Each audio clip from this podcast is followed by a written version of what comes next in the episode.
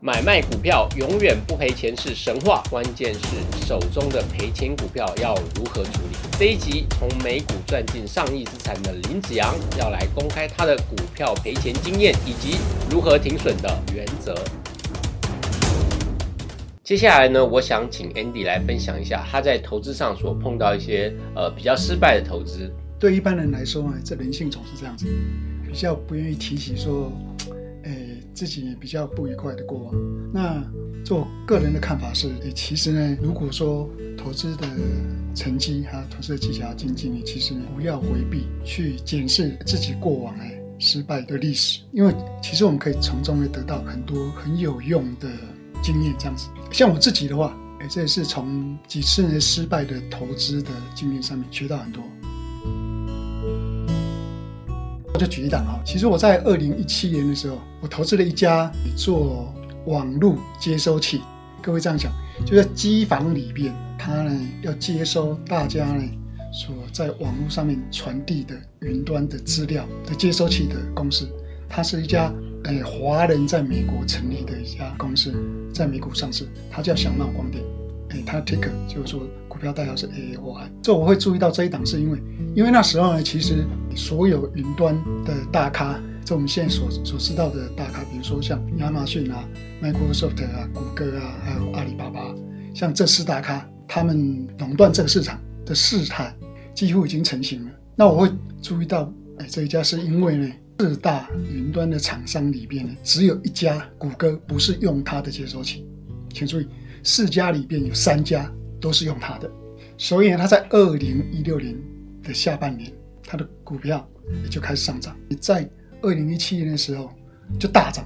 有那时候呢，思考再三了，因为其实我这我自己呢是基本上是比较不是那么喜欢投资偏硬体的东西这样子啊，因为呢它有牵涉到云端，这确实一个是是一个趋势，再加上三大咖的那个的背书嘛，我自己有想想看，好吧，我破个例，对我就买了。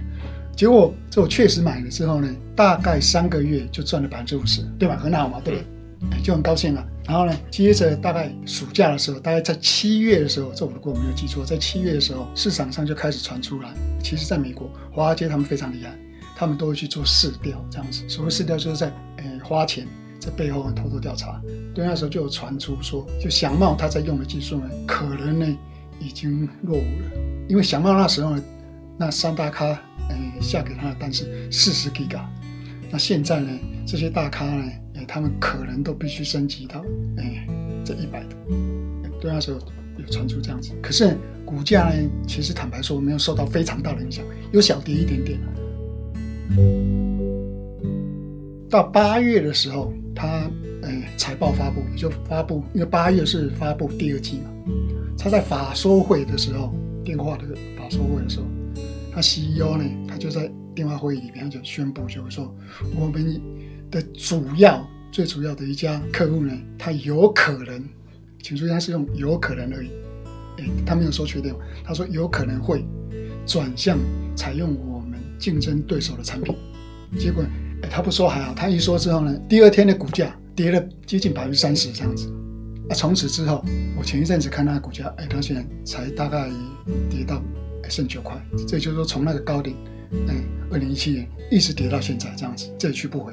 那我自己呢，虽然呢有赚了一点点小钱，可是我那时候呢自己不信邪这样子，那我再看看啊，再观察了几天，然后我自己又观察了几天这样子，所以原本是诶赚百分之五十以上，又观察了几天，结果呢我把它卖掉的时候，我确实呢在法说会之后只观察几天哦，结果我那时候亏了百分之三十一，倒亏。那所以从这件事情上面呢，我学到呢这两件事情。第一个就是我刚刚呢也在在强调的，就是说这次不一样。所谓不信邪，因为我当初会买呢，也就是想说哦，打破我呢通常呢不喜欢买哎偏硬体的股票。啊，我自己想说，哎这次应该不一样，这一次应该不一样，它应该有很好的前景这样子。所以打破我自己的规则，所以这次不一样呢，代价非常大。第二个就是呢，我自己也没有设很好的停损，因为我之前已经呃赚了百分之五十，我如果在法说会之后第二天，它当场跌了百分之二十九、三十，立刻卖，其实我还有一点小赚百分之二十。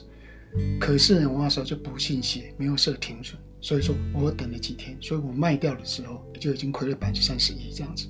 所以这个事情对我教训非常非常大。所以我往后呢，直到现在哦，我所有的的股票的投资，我从来也没有一档呢的亏损会超过三成这样子。当然，诶，三十三十一这样子。对，所以说这个路我呢，就我自己所定的这个规则是适用于所有的股票，不论是我喜欢的。有让我赚到钱的，或没有赚到钱，只要是我买入，然后的话，它任何理由，包括市场大崩盘吗？不包括，不包括，不包括。对，当然不包括这样，因为市场大崩盘它是属于呃全面性，全面性，对，所以是个股的理由，个股个股的理由，个股的理由，嗯，对，因为呃这美股它是没有呃涨跌幅限制这样子，它不像台湾有那个呃涨停板，哎，其实呢台湾它现在百分之十嘛。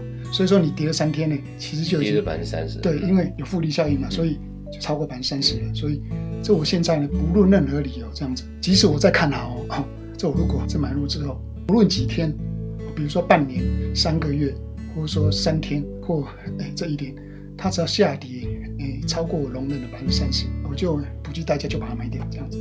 那我执行到现在之后，我发觉哎全部都是对的这样子，几乎没有例外这样。对，所以说。我再回去看，哎，这我自己设这样的停损，哎，这我是建议大家就是说，看你自己，哎，是不是很保守的人呢？因为像科技股呢，其实它的波动比较剧烈。那如果你是很保守的人，那你何妨可以设个百分之十五啊？你如果说你买的是传统的股票，然后的话设个百分之十五到百分之十就已经算很多了这样子啊。如果你买的是非常 stable，比如说像电信股、像银行股、台湾的银行股这种的话。哎，你又是非常的保守的。其实坦白说啊，电信股，哎，跟银行股，它一年之内呢它会上下百分之五到十就已经非常多了。一年哦，一年了。对，所以我这我现在是觉得说停损非常非常重要啊。当然会去设这个，大家都会去设。可是呢，你会不会去执行，这个是另外一回事。所以这我现在是不论如何，即使再好的股票，哎，再看好，或者说市场看好它，或者说情景怎样，都没办法说服我就对。我只要超过百分之三十，我一定会把它卖掉这样子，因为我宁愿再去去筛选的更好、更有前景，搞不好它的投报率超过我之前在这一档上面亏掉了百分之二十几、三十这样子。对，这是我个人的看法。这也就是不要因为在某一档股票上面的损失，就一定要从同一档股票上赚回来。对对对对，没有必要做这种坚持。哎，峰哥呢说的非常好，因为这是人性，因为大部分的人就是不信邪，希望说他可以。